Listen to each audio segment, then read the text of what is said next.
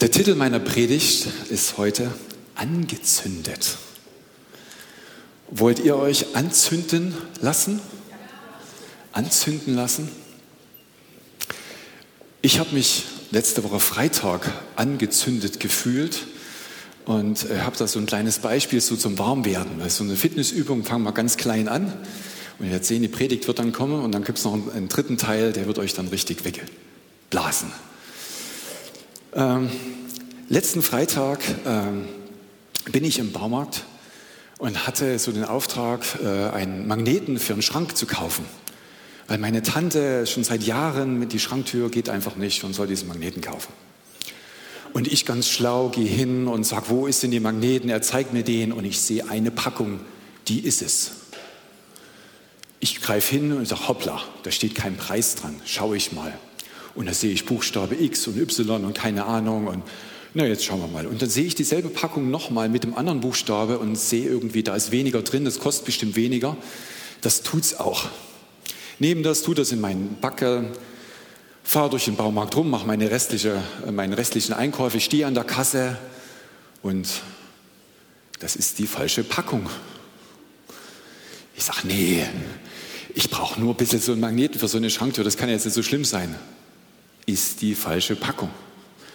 Ich sage, weißt du was, jetzt nervst du. Ich raus mit meinem Wagen, stelle ihn an die Seite hin, lauf wieder den ganzen Baumarkt zurück und sage, damit du deinen Frieden hast.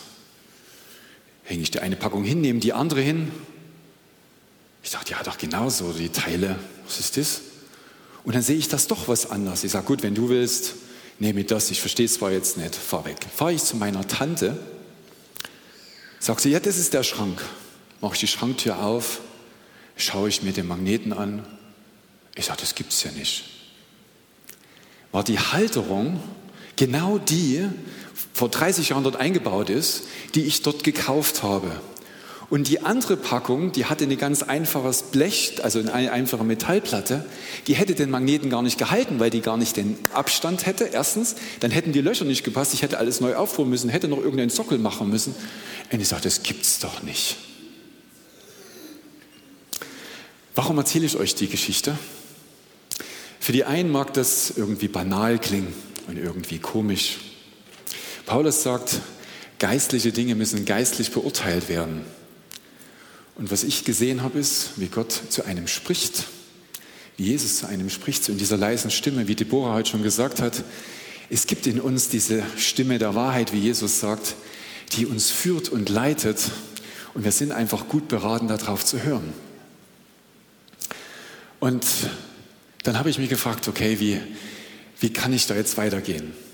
Für mich ist wichtig bei dem, was ich euch sage, damit ich euch an den Punkt bringe, wo Glauben anfängt.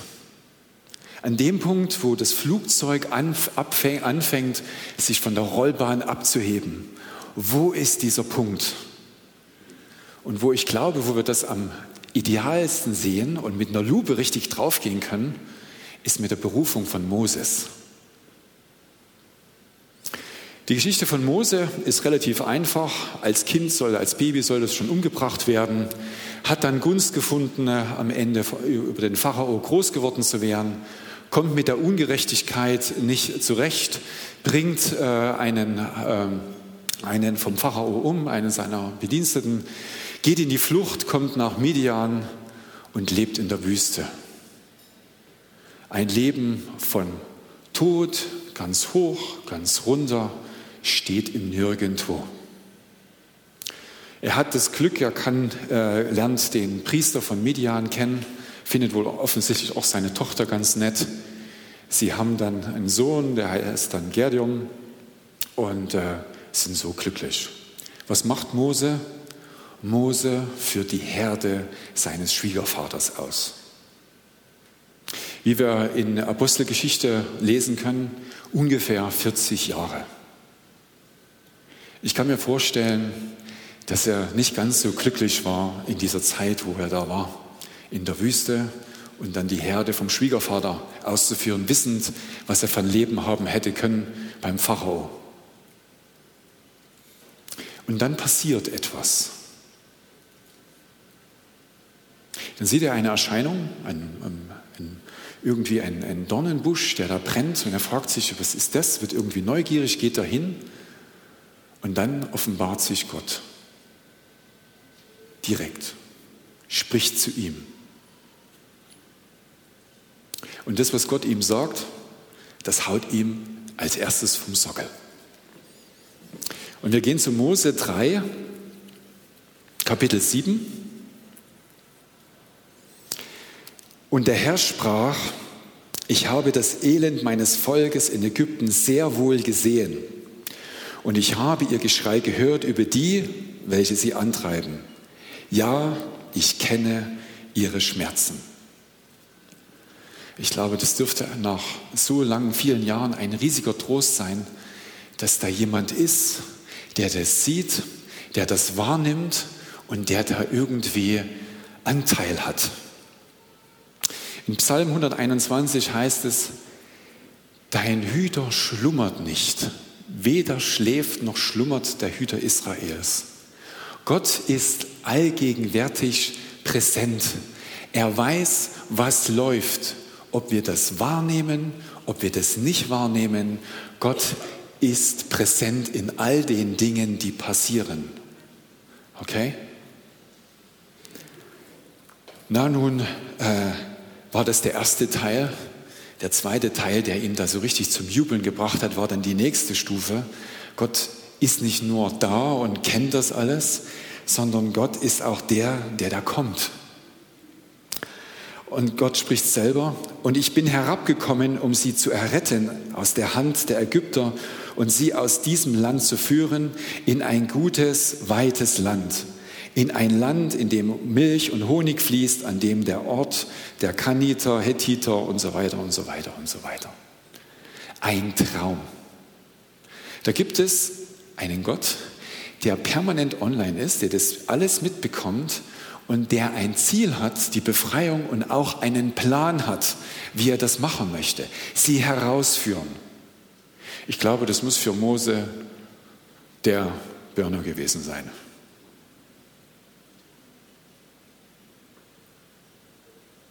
Und dann kommt der Plan Gottes. Und der Plan Gottes schaut irgendwie gar nicht so aus, wie man sich das dann als Mose vorstellen kann, wenn er sagt, Gott, ich bin da. Wenn Gott sagt, ich bin da und ich habe bestimmt, dass das passiert und er herabkommt, dann denkt man eigentlich, damit ist eigentlich alles schon geklärt. Super Nummer. Ich setze mich jetzt hier in so einen Sessel und schaue mir, die, schaue mir die Nummer an. Aber was sagt Gott? So geh nun hin denn ich will dich zu dem Pharao senden, damit du mein Volk, die Kinder Israels aus Ägypten führst. Eben der Jubel, jetzt der Schock. Der große Gott, dem nichts unmöglich ist, sagt dem, der seit 40 Jahren in der Wüste hin und her wackelt, nicht so richtig weiß, wo er hingehen kann, weil er im Prinzip auf der Flucht ist, sagt, du gehst dahin. Und das ist etwas, was sicherlich den Mose verwirrt hat. Mose versucht damit in irgendeiner Form umzugehen und, äh, und weiß nicht so recht, wie er damit umgehen soll. Das, was der entscheidende Punkt ist, dass, Entschuldigung,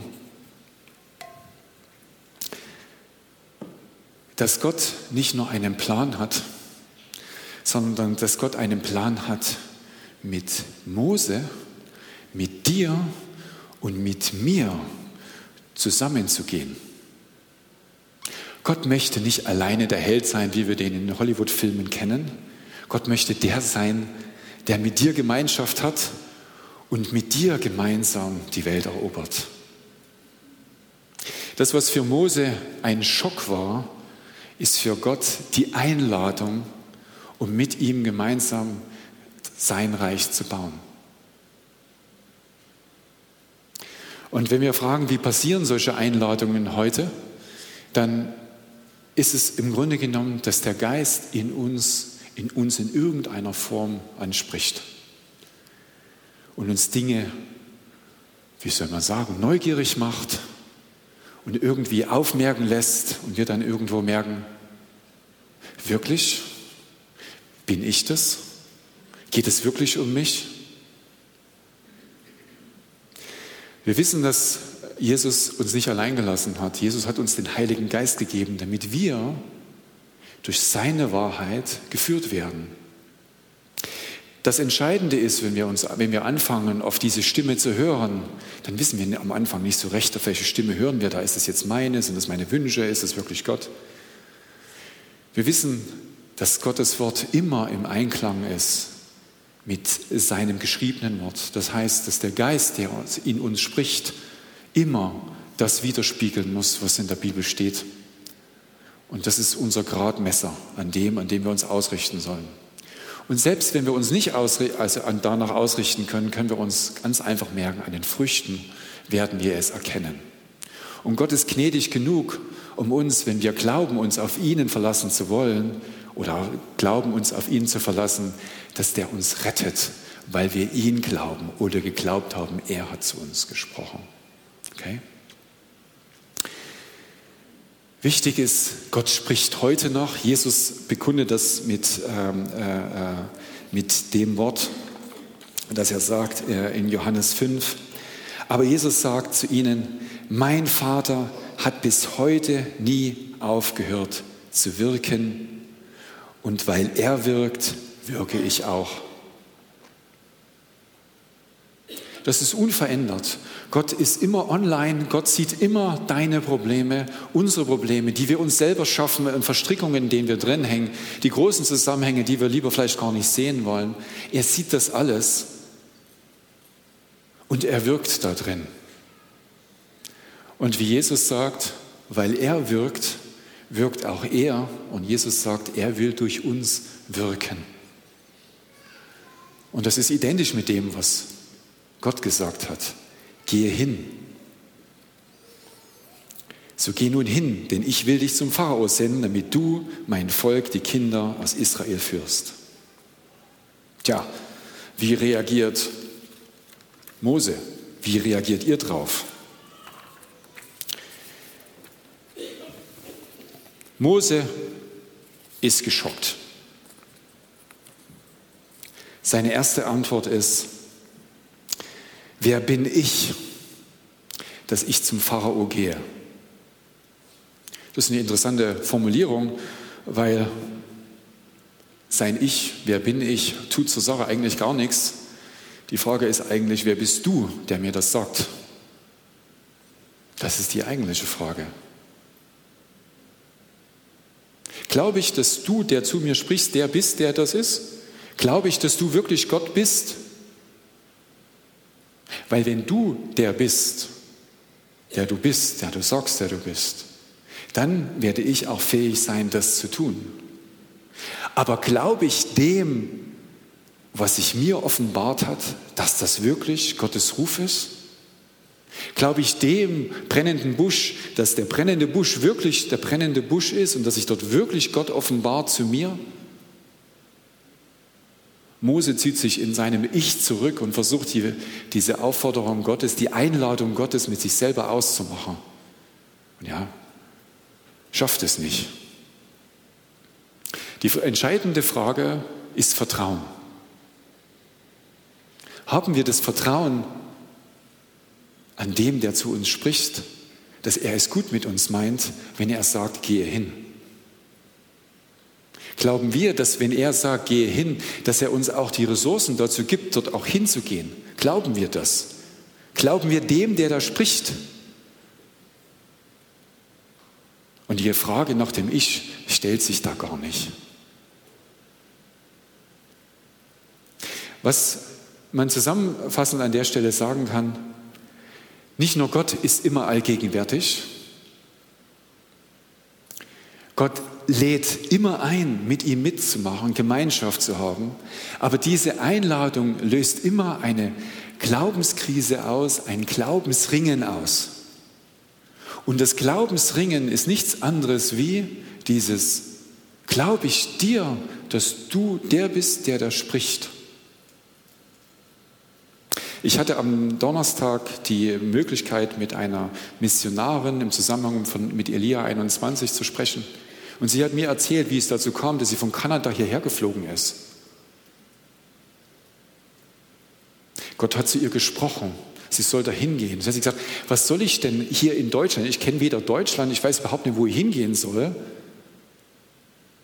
Und dort, wo ich bin, dort in meiner Gemeinde, sind so viele Arabisch Sprechende, ich, da kann ich genauso dienen. Warum soll ich jetzt hier nach Deutschland gehen? Und sie hat weiter gebetet und Gott hat immer gesagt, ich bin es. Und du sollst gehen.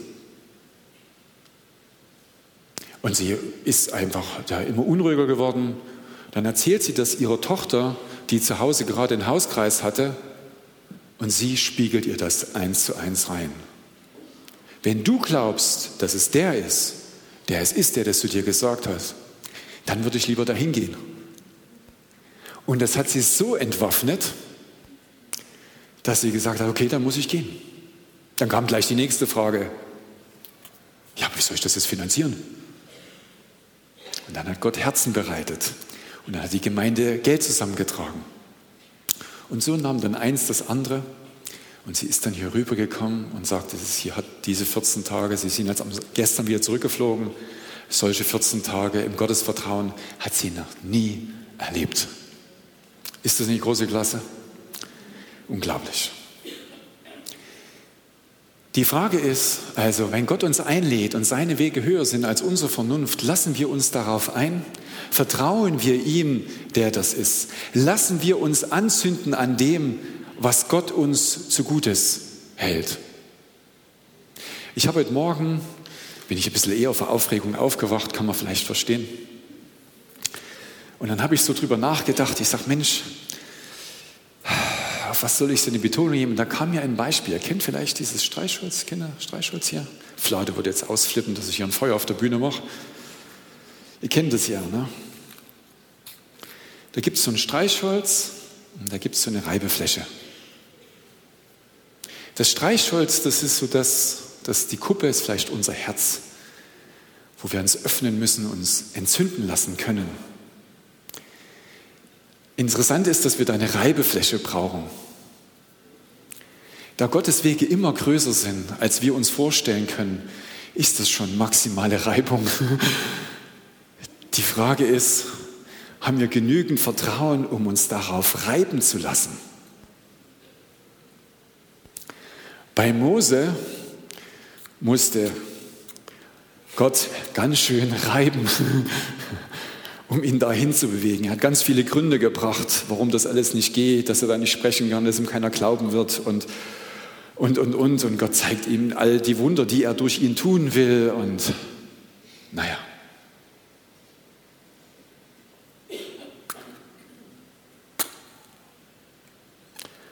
Und Moses Vertrauen, am Ende doch zu Gott Ja zu sagen, hat es möglich gemacht, dass diese Flamme in seinem Herzen anfängt zu brennen.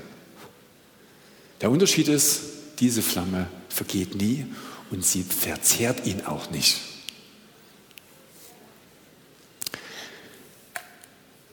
Wie geht es dann weiter? Mose hat gerungen und Mose hat im Herzen Ja gesagt. Er hat zu Gott klein beigegeben. Und woran sehen wir das? In äh, Mose 4, äh, Vers 18. Man kann also grob sagen, so ein halbes Kapitel, Kapitel 3 und ein halbes Kapitel, Kapitel 4 hat Gott gebraucht, um Moses zu bewegen, zu diesem Punkt zu kommen. Und was macht Mose? Da ging Mose hin und kam zurück zu Jitro, dem Priester, seinem Schwiegervater, und sprach zu ihm: Lass mich doch gehen zu meinen Brüdern zurückkehren, die in Ägypten sind, und sehen, ob sie noch leben. Und Jitro sprach zu Mose, geh hin in Frieden. Die Missionarin hat mir eine gleiche Stelle erzählt.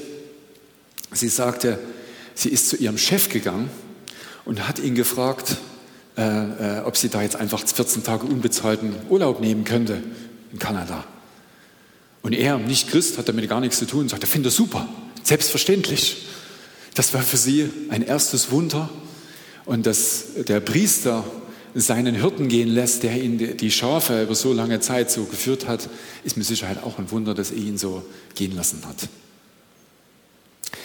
Was wir dann sehen ist, dann passiert in äh, Vers 18, 19, 20 und 21 immer dasselbe. Gott hat zu Jesus, äh, hat zu Mose gesprochen, Mose geht, Gott spricht wieder. Und der Herr sprach zu Mose Midian, geh nach Ägypten zurück, denn die Leute sind alle tot, die nach deinem Leben trachteten. Freie Bahn.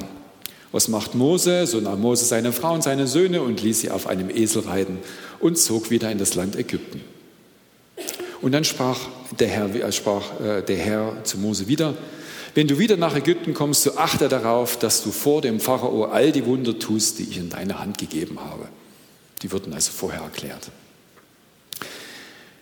Was für mich äh, der entscheidende Punkt ist, und ich habe ich jetzt ein neues Wort kreiert, nachdem in unserem Herzen wir wirklich Ja gesagt haben, Ja gesagt haben, dann kommt dieses unangenehme Wort Gehorsam. Leider ist dieses Wort Gehorsam von vielen missbraucht worden. Im Militär zum Beispiel, in Schule, in Zusammenhängen, die nur darauf ausgerichtet waren, ohne Widerspruch Ja zu sagen. So, egal was da kommt. Gott hat aber ein ganz anderes Gehorsam im Sinn. Gott möchte Gemeinschaft mit uns haben. Und ich habe ein weltneues Wort kreiert für euch, habe keine Mühe gescheut und habe ein komplett neues Wort kreiert. Das gibt es nicht im Duden. Das heißt Gehörsam. Das heißt gehen und hören und gehen und hören und gehen und hören. Das Gehen ist das Tun und das Hören ist das Beobachten, das Wahrnehmen, mit Gott im Austausch bleiben und handeln. Gehorsam. Vielleicht findet ihr diesen Begriff besser wie Gehorsam, aber Gehorsam hat einfach so eine, leider so eine Schwere, die es uns unmöglich macht, dem einfach bedingungslos zu folgen. Aber Gott möchte, dass wir bedingungslos mit ihm Gemeinschaft haben. Darum habe ich einfach diesen neuen Begriff kreiert. Gehorsam. Und vielleicht könnt ihr euch den merken. Gehorsam. Wenn ihr Gott hört, danach kommt es Ja sagen und das Gehen. Ich kann euch aus eigener Erfahrung sagen, dass wenn, wenn ähm, Gott mit mir gerungen hat, ich war in einer Situation, wo ich ähm, mit meiner, damals noch nicht, mit meiner Freundin damals, jetzt Frau, zusammengelebt habe, kam der Moment, wo ich im Herzen empfangen habe und verstanden habe, dass das so nicht in Ordnung ist. Dass wir erst heiraten sollten und dann zusammenleben. Ich habe das über Jahre abgelehnt. Und irgendwann, nach Jahren, hat mich Gott erwischt gehabt und hat in meinem Herzen gesagt, das ist nicht in Ordnung. Und dann musste eine Entscheidung her. Ich wusste, dass es Gott ist, aber ich musste mich selber entscheiden, diesen Schritt zu tun. Und dann habe ich mich entschieden. Es blieb nichts anderes übrig. Ich musste mich entscheiden und ich habe mich entschieden. Und die gute Nachricht ist, als ich mich entschieden habe, war das mit dem Gehen gar kein Problem mehr. Als im Herzen dieses Ja erfolgt ist, war der Rest irgendwie wie wie so ein Automatismus. Man ist dann einfach weitergegangen. Und das war genauso bei dieser Missionarin. Als sie diesen Durchbruch, dieses innere Ja hatte, war der Rest dann war gar nicht das Problem. Und dann kam auch noch die Versorgung und dann kam auch noch dies und jenes. Und dann kamen all die Wunder an Versorgung und Dingen, die sie in diesen 14 Tagen erlebt hat, die sie sich nie und nimmer hätte vorstellen lassen. Hat euch das geholfen?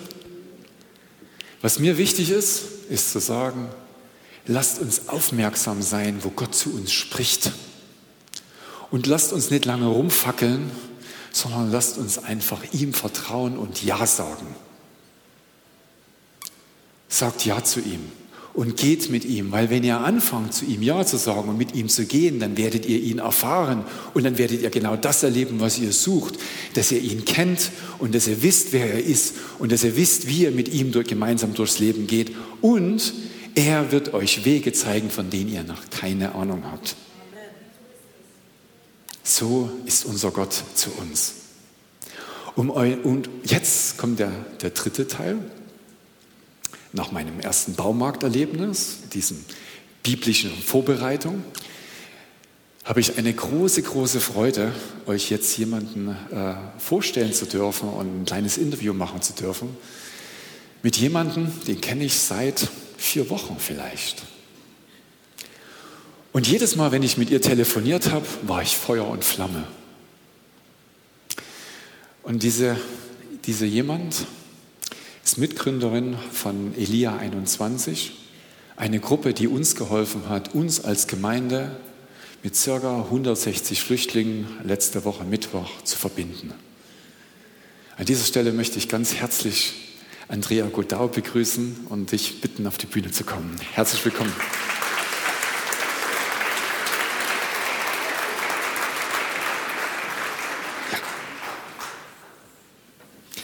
Schön, dass du gekommen bist. Ich habe ja auch diesen Tisch extra für dich, damit du ähm, den Platz haben kannst. Ähm, ja, also wir haben die Möglichkeit gehabt, uns kennenzulernen. Äh, du hattest dich irgendwie an den, an den Stefan gewendet und so. Und dann kam die äh, Monika und hat mir wirklich im Sekundentakt WhatsApp geschickt, ob ich sie denn nun schon endlich mal angerufen hätte.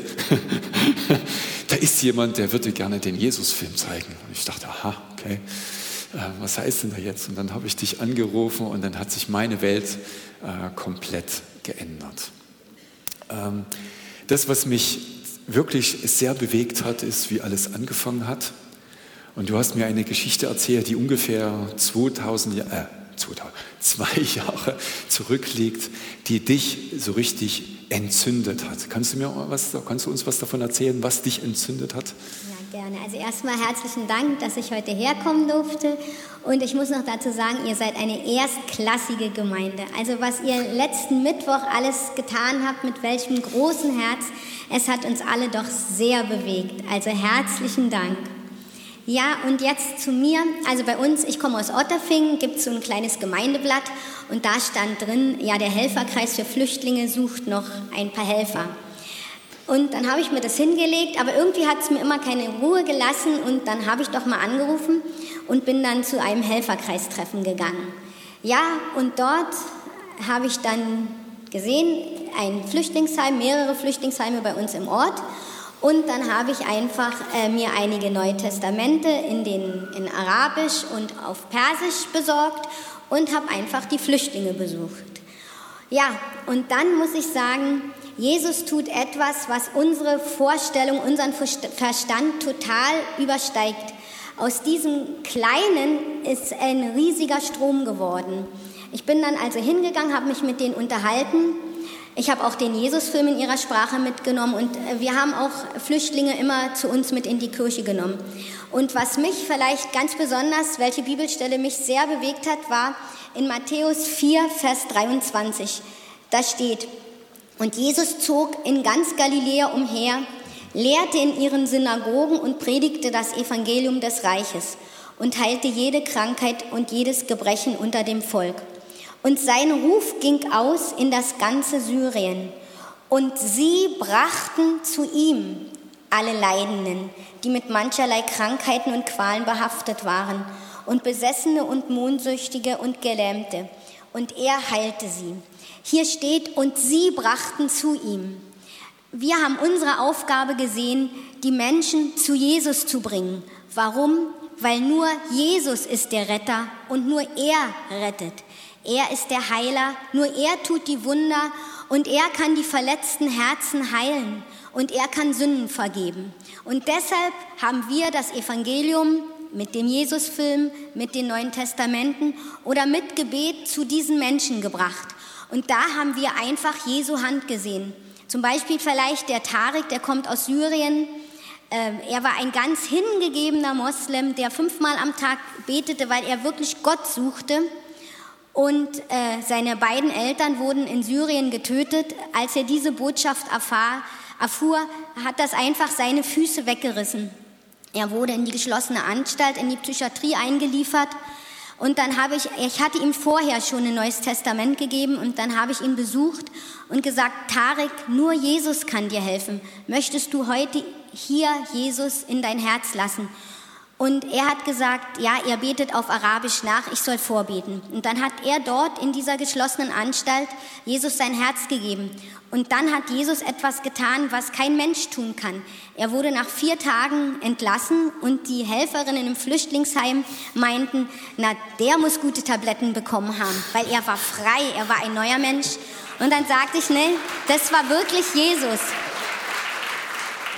Und so hat Jesus immer seine Hand ausgestreckt und die Menschen berührt.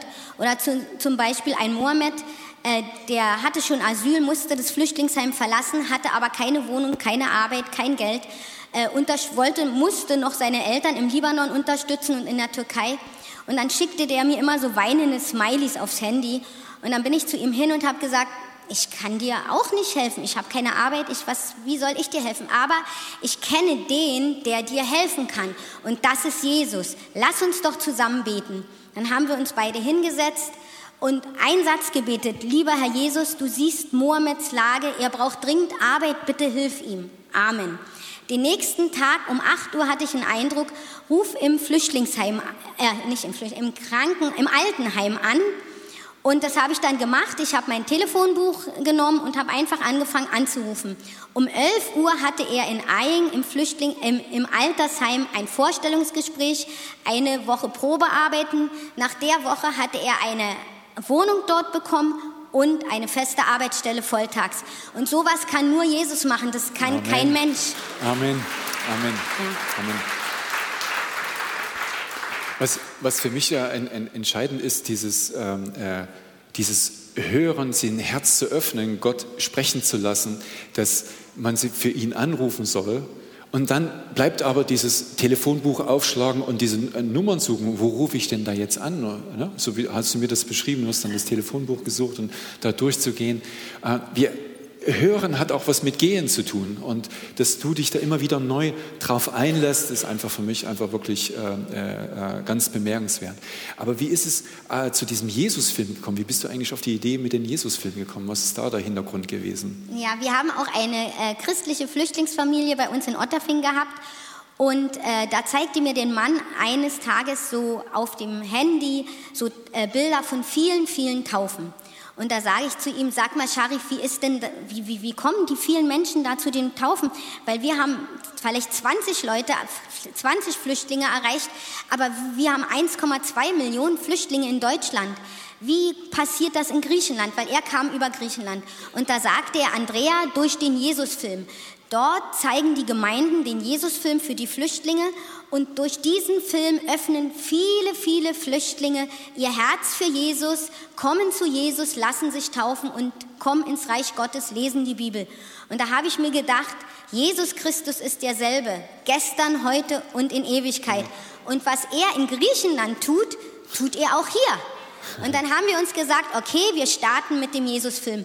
Und dann hatte ich aber noch kein Team, ja, und jedenfalls äh, suchten dann ein, Team von Jugend mit einer Mission, was aus Kona kam, Unterkunft in München. Und dann habe ich gesagt, okay, wunderbar, ihr schlaft zwei Wochen bei uns, aber ihr helft bei dem Jesus-Film mit. Und dann haben wir so angefangen. Unsere erste Veranstaltung war in Fürstenfeldbruck. Und äh, jedenfalls, wir haben dann auch spontan, weil wir gesehen haben, das wird doch größer, als wir alle denken, einen Bus gemietet. Und ich habe noch nie so viele Menschen in einem Bus gesehen. Die Flüchtlinge wussten alle, wo es hingeht, Kirche und Jesusfilm. Aber sie drängten sich in den Bus der Busfahrer musste noch sagen, alle hinter, sonst fahre ich nicht los. Also sowas habe ich noch nie gesehen.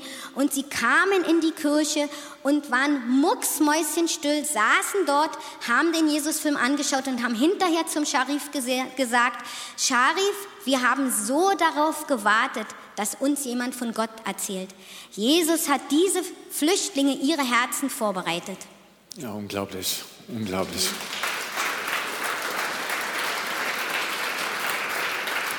Ich, ich, war so bewegt, äh, als ich gehört habe, dass es die Möglichkeit gibt, weil wir, wie einige von euch wissen werden, wir waren ja circa ein Dreivierteljahr unterwegs und es hat uns irgendwie die Brücke gefehlt äh, um da irgendwie ranzugehen und zu sehen, wie einfach das ist, einfach hinzugehen und die Menschen anzusprechen, äh, hat da offensichtlich ganz vieles bewirkt. Ähm, aber wie ging es dann in Fürstenfeldbruck weiter? Ihr habt ja die erste Veranstaltung gemacht. Gab's, war dann eine Idee einer Nachsorge oder wie ging das da weiter? Ja, die Idee der Nachsorge ist ja ganz wichtig, weil die Fische müssen ja wirklich ins Netz ja, und dann hat eigentlich Gott seine Sachen getan. Ich wurde angerufen, wusste gar nicht. Ich hatte zur Nacharbeit ein, äh, ja, ein Buch über den Alpha-Kurs bestellt auf Arabisch und Persisch und habe die dann auch dem Pastor gegeben. Und dann wurde ich vom Alpha-Kurs-Büro angerufen, wusste aber gar nicht, wer am Telefon dachte, äh, dran ist, weil ich dachte, ich musste die ja noch bezahlen dass es daran lag, dass der Herr angerufen hatte und erklärte noch, ja, ja, ich bezahle die noch, weil ich wartete noch auf eine Spende. Jedenfalls der Herr, der dann dort angerufen hatte, mit dem hatte ich mich so über die Flüchtlingsarbeit, was Gott so Großes getan hat, äh, unterhalten und er sagte, du musst unbedingt nach Mailand. Dort treffen sich äh, Ägypter mit äh, Europäern und die alles für die Flüchtlingsarbeit organisieren wollen. Ja, und der Herr war dann der Alexander Castell, was ich dann erst später erfuhr. Und dort habe ich dann eigentlich unser Team kennengelernt. Der Andreas kam dann dazu aus der katholischen Kirche. Und auf einmal hat Gott ein großes Team zusammengestellt, was wirklich absolut übernatürlich ist, weil ich kannte niemanden von all denen. Du hast mir gesagt, dass du äh, gar nicht anrufen musstest, sondern dass Leute bei dir angerufen haben, um da sich irgendwie mit einzubringen. Wie war das? Ja, der, äh, das war der Graf Castell zu Castell, äh, der von diesem Alpha-Kurs-Büro war. Der hatte mich angerufen und ich wusste es gar nicht, wer am Telefon war. Mhm. Sonst wäre ich vielleicht befangen gewesen bei diesem Namen. Ja, und dann hat er uns, hat er mir die Adresse oder äh, dann hat der Andreas mich angerufen, so war es, genau. Und äh, der leitet jetzt das Team von mhm. Elia 21. Und so kamen wir dann alle zusammen und der kannte den Pater Johannes aus dem Kloster Pasing. Und dort war auch schon, stand auch schon eine Gruppe äh, bereit, die unbedingt Flüchtlinge zu Jesus bringen wollte, aber auch noch nicht so richtig die Strukturen hatte. Und so kam es zu diesem großen Ganzen. Und so kam es dann auch zu unserem äh, Telefonat ja. und äh, zu, zu, unserer Aktion. Also ich finde das also wirklich große Klasse. Was mich persönlich am meisten bewegt ist, was passiert, wenn wir unsere Herzen öffnen und uns entzünden lassen. Das ist das, was ich am, äh, am äh, Mittwoch, also am Dienstag und am Mittwoch erlebt habe. Das sind alles Menschen gewesen, die freiwillig zusammengekommen sind. Die haben sich alle von Gott entzünden, also anzünden lassen. Die haben alle Ja gesagt. Die sind von Kanada geflogen. Die sind von, also von, also jetzt überall äh, hergekommen, um sich in irgendeiner Form einzubringen. Auch wenn äh, wir heute Nachmittag wieder äh, äh, Flüchtlinge bei uns begrüßen können, dann sind Missionare dabei. Die kommen zum Teil aus, aus Niederbayern. Ich weiß nicht, einer wollte sogar irgendwie aus Amerika kommen, da weiß ich nicht, ob der heute kommt. Äh, aber das sind Menschen dabei, die das die ihr Herz geöffnet haben, wo Gott in ihr Herz hineingesprochen hat und die das einfach zugelassen haben und Gott vertraut haben, dass dann eine Versorgung passiert. Und das, was du sagst, du hast dein Herz geöffnet und Versorgung kam hinzu, das eine mit dem anderen. Und so äh, habe ich auf, auf prima Art erleben dürfen, wie Gott einfach heute wirklich Reich Gottes baut. Offensichtlich wie im Unscheinbaren, also im verborgenen Herzen.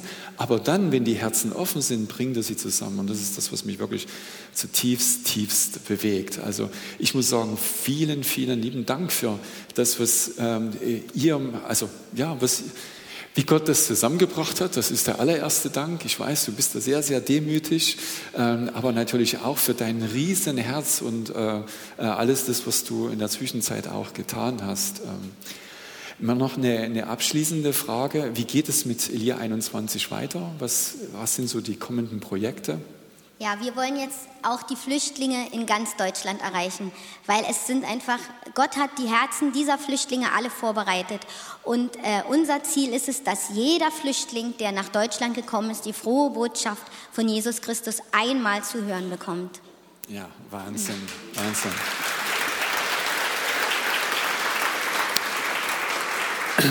An dieser Stelle möchte ich vielen, vielen lieben Dank sagen, Andrea, dass du dir Zeit genommen hast, jetzt heute hier zu sein und sich zu diesem Interview zur Verfügung zu stellen. Äh, wie kann man euch finden, wenn man euch mit Spenden unterstützen möchte? Muss man wohin gehen? Also die Website Elia, ja, www.elia21.org und Elia mit J-A-H hinten. Da findet ihr dann alles weitere, wenn ihr das entsprechend weiter unterstützen wollt. Das ist eine großartige Gelegenheit, wirklich sich am Gottesreich zu beteiligen. Vielen lieben Dank, Andrea. Herzlichen Dank. Dankeschön. Dankeschön.